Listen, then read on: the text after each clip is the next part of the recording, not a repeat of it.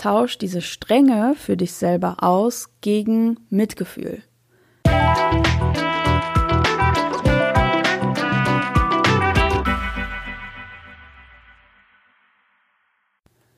Wie du gerade schon gehört hast, geht es in dieser Folge um unseren inneren Kritiker. Und du bist hier gelandet bei deinem Coaching-Podcast zum Glück im Kopf. Ich bin Maxine Holzkemper, dein Podcast-Host hier. Und ich bin Expertin für Persönlichkeitsentwicklung. Und ich habe gerade ähm, auch auf meinem Instagram-Kanal so eine Loslassen-Reihe gestartet. Loslassen im Einklang mit dem Herbst. Wie schön kann Loslassen eigentlich sein? Es ist so farbenfroh und so prächtig und für uns ist es sowas Schwieriges unter Umständen, dass wir Dinge loslassen können, die uns bedrücken, die uns belasten, die uns beschweren, wirklich so im wörtlichen Sinn. Und ähm, dabei möchte ich euch gerne begleiten und möchte euch dazu einladen, die verschiedensten Dinge loszulassen. In der letzten Folge ging es um ähm, so einen Konflikt zwischen Eltern und einem selbst, ähm, dass man da einfach immer so super ähm, scharf reagiert unter Umständen weil da vielleicht eine emotionale Abhängigkeit besteht oder ähm, weil man da einfach so einen verwundeten Punkt in sich hat, der noch nicht geheilt ist und die Eltern spielen auf diesem Punkt genau immer wieder an. Ähm, wenn du das loslassen möchtest, darum ging es in der letzten Folge und in dieser Folge heute geht es darum, dass wir unseren inneren Kritiker ein Stück weit loslassen können. Den kennst du mit Sicherheit auch. Jeder von uns kennt den, einfach so streng mit sich zu sein, ähm, sich nicht irgendwie zufrieden zu geben mit dem, was man leistet, was man tut, was man kann, was man vorhat oder wie man ist, warum man so ist, wie man ist. Und wenn du so eine innere Stimme von dir kennst, die ordentlich kritisieren kann, die dich immer wieder klein machen kann, ähm, die dir auch den Mut raubt, die dir so vielleicht auch Zuversicht raubt, dann bleib auf jeden Fall dran. Ich wünsche dir ganz viel Spaß beim Zuhören und ich wünsche dir wie immer noch mehr Spaß beim Umsetzen, weil es ganz handfeste Tipps gibt am Ende dieser Folge, wie du den inneren Kritiker ein bisschen zähmen kannst zumindest. Bis gleich, denn ich finde, du verdienst Erfolg, Zufriedenheit und Glück. Deine Maxine.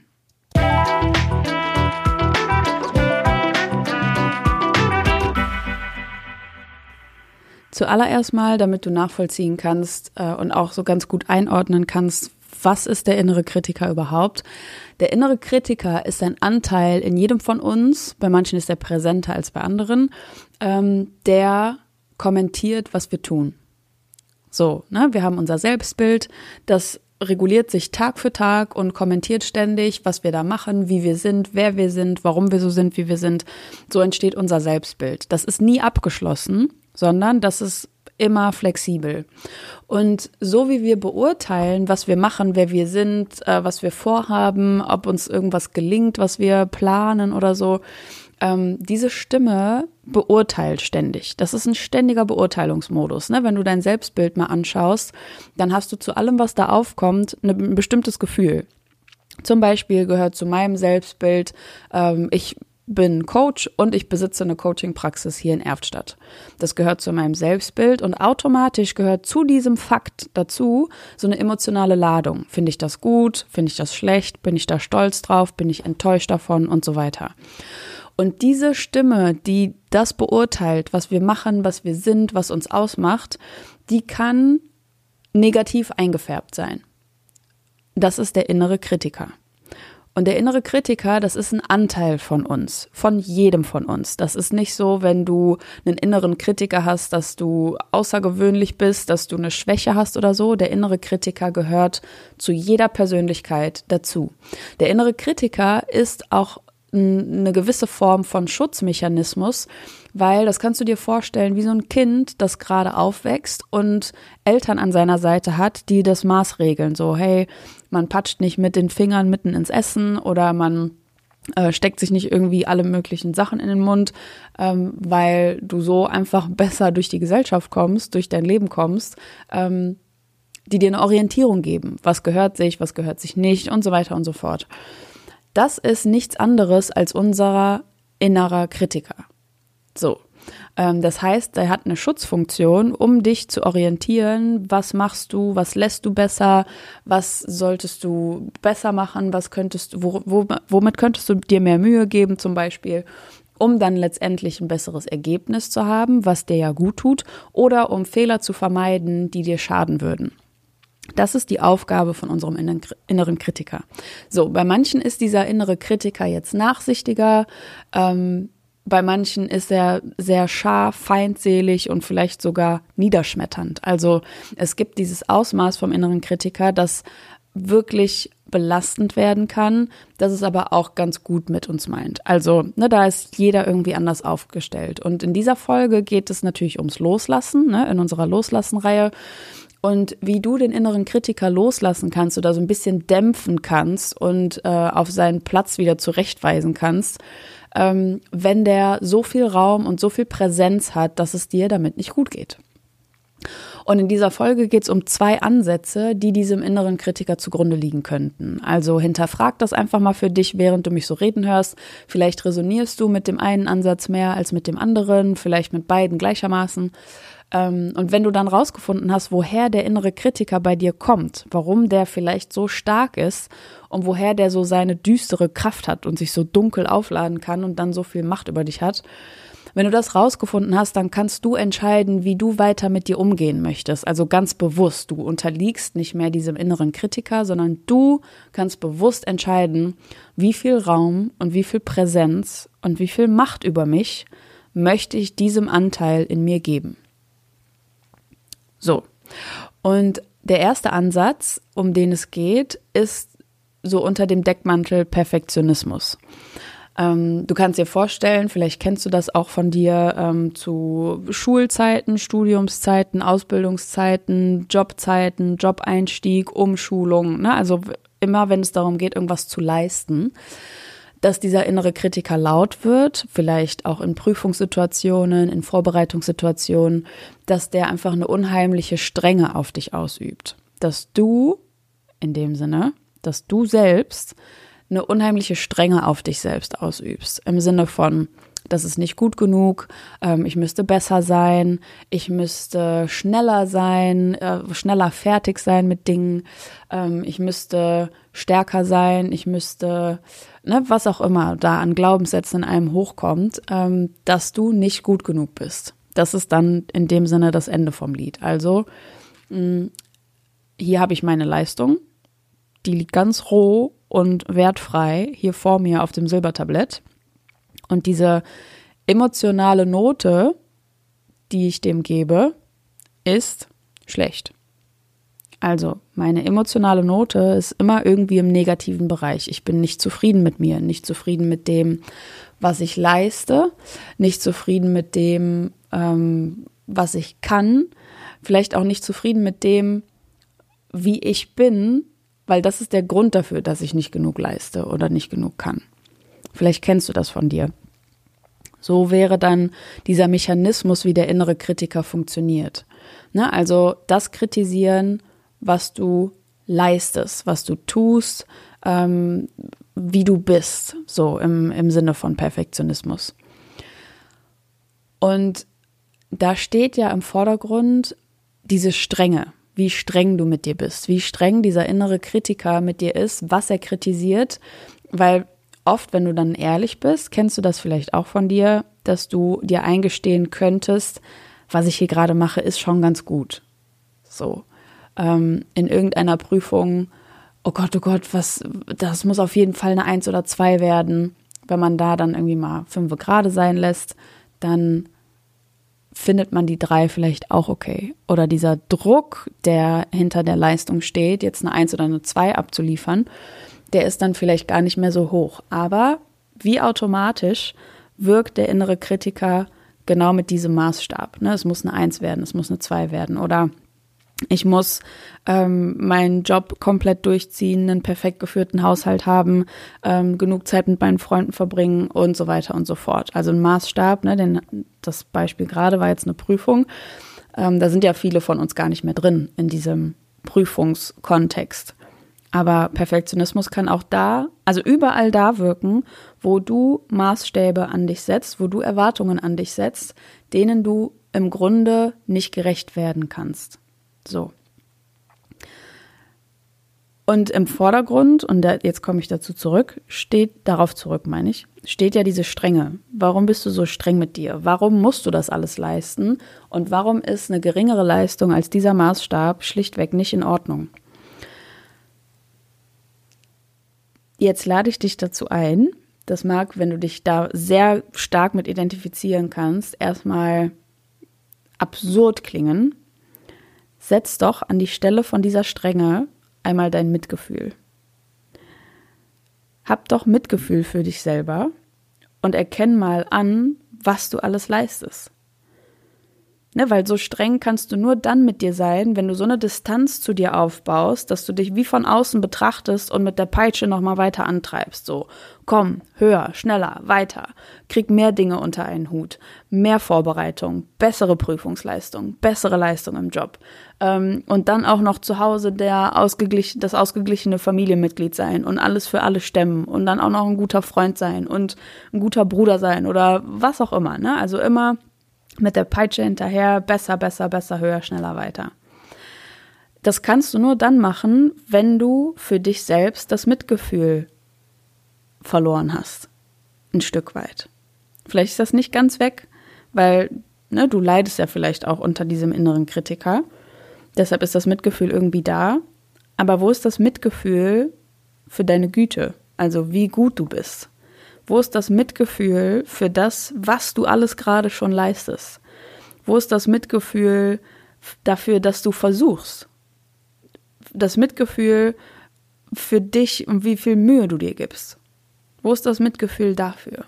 So, da lade ich dich ganz, ganz herzlich ein. Tauch da mal ordentlich rein. So ein richtiger Tieftauchgang in dein Mitgefühl für dich selber sieh doch einfach mal. Ne? Also mach mal die Augen auf für das, was alles funktioniert, was alles super gut läuft und warum alles genau so richtig ist. Also, ne, dieser erste Ansatz, Perfektionismus, tauscht diese Strenge für dich selber aus gegen Mitgefühl. Strenge weg, Mitgefühl hochfahren. So. Und welchen Maßstab setzt du da an dich? Ne, wenn du diesen inneren Kritiker so präsent hast, dann bedeutet das ja immer in irgendeiner Hinsicht, ich bin zu schlecht. So, ich leiste zu wenig, ich bin falsch, ich ähm, bin zu langsam, ich bin zu schlecht, ich bin zu schlecht, ich bin zu schlecht. Ne, ich schaffe das nicht. Das sind ja alles so Urteile, die haben den gemeinsamen Nenner, dass du zu schlecht bist für irgendwas. Und wenn du zu schlecht bist, dann heißt das, du müsstest besser sein. So, schneller sein, ähm, stärker sein, besser, äh, ne, besser abschneiden irgendwo, ähm, besser die Dinge unter den Hut bekommen, besser sein. Das ist der gemeinsame Nenner von dem Maßstab. Du müsst, möchtest besser sein und denkst von dir selber, du müsstest besser sein. Und jetzt gebe ich dir mal so ein paar Fragen rein und ich möchte, dass du mal intuitiv beobachtest, was da in dir aufkommt. Besser als wer müsstest du sein? Wen versuchst du da zu schlagen? Besser als wer? Besser als was?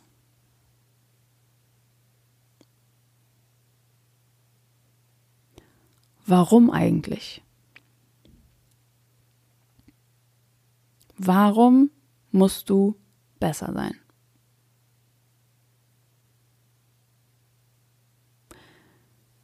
Die nächste Frage, was sonst? Ich muss besser sein in dem und dem. Ich muss alles unter einen Hut bekommen. Sonst? Was ist die Konsequenz?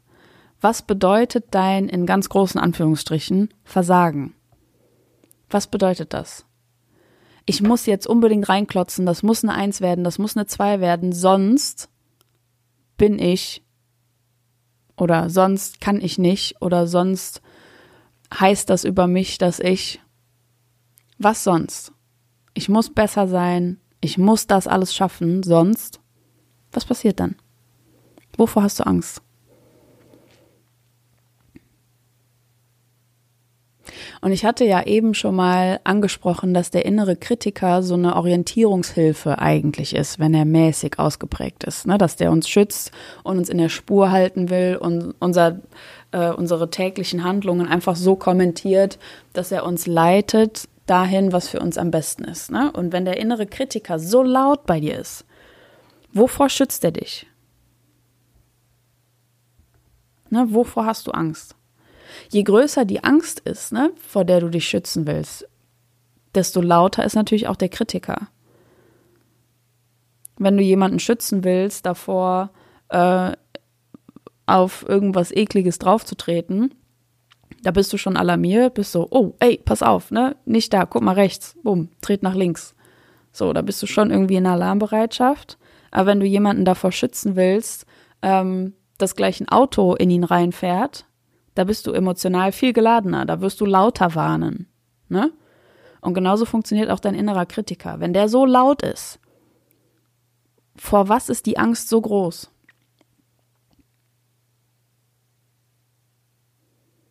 Das heißt, da könntest du noch mal intensiver hingucken und diese Angst aufdecken und die Angst auflösen, wenn du den inneren Kritiker lösen möchtest.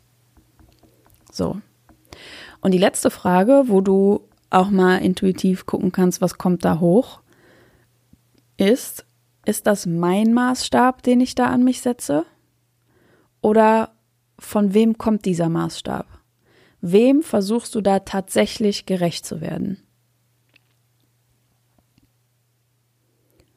Wer darf da irgendwelche Erwartungen an dich stellen?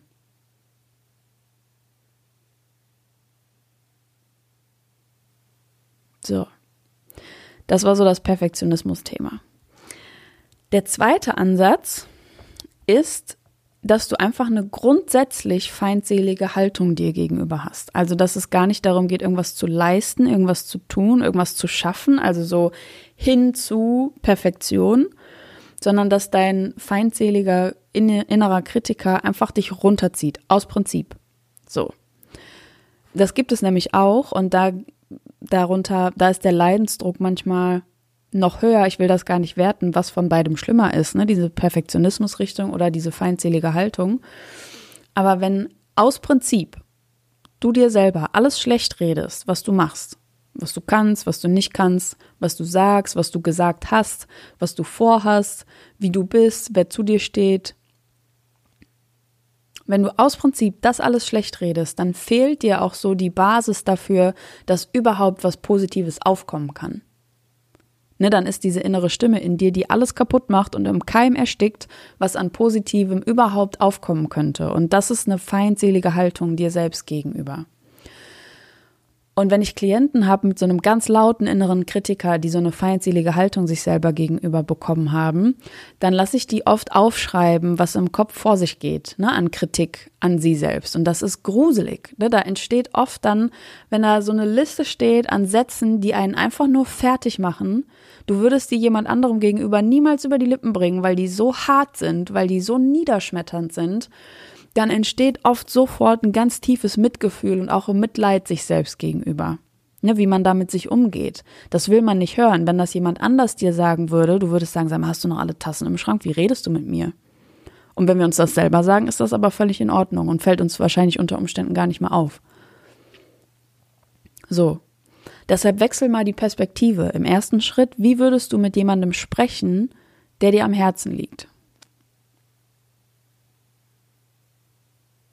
Du hättest so eine Hemmung, solche harten Sachen jemandem zu sagen.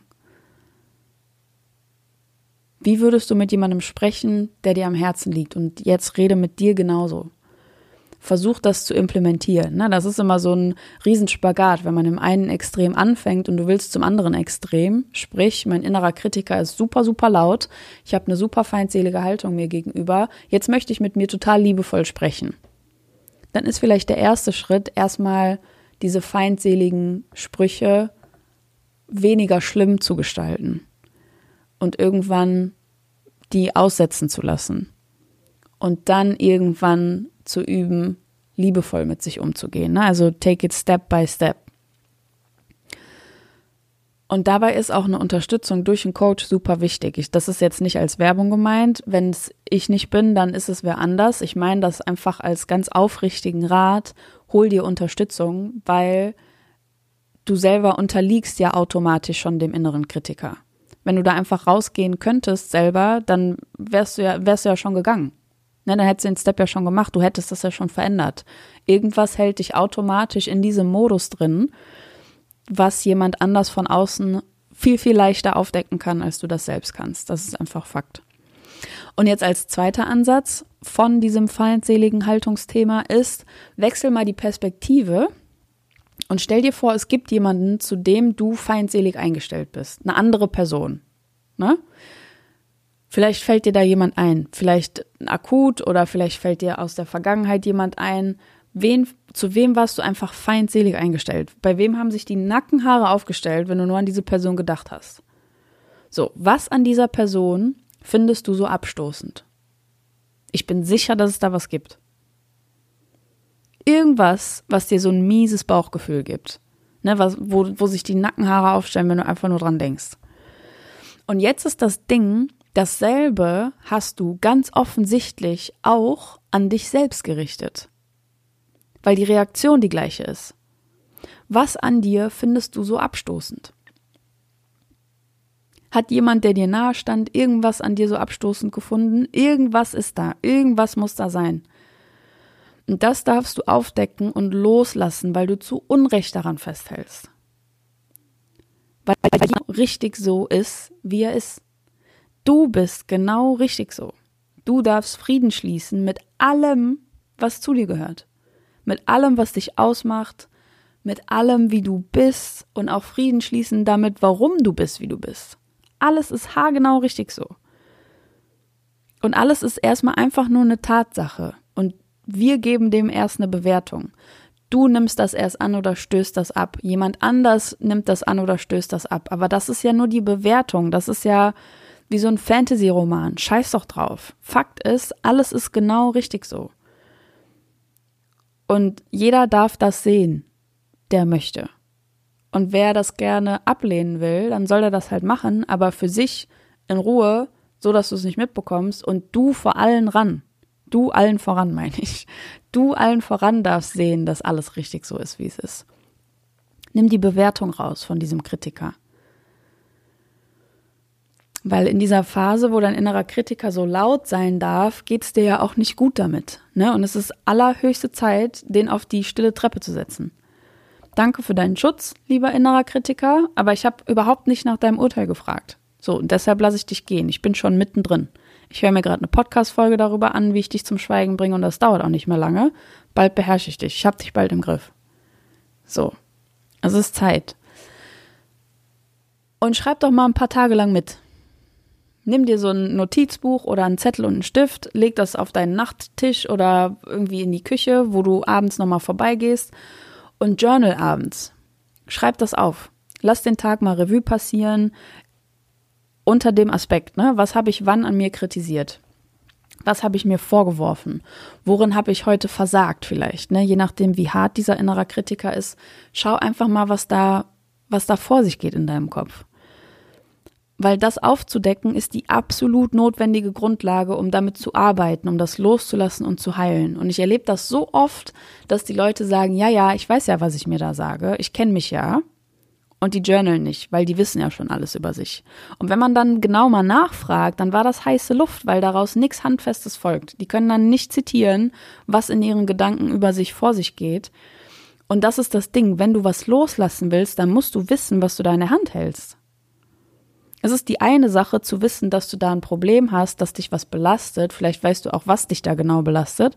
Aber die wenigsten arbeiten wirklich dran.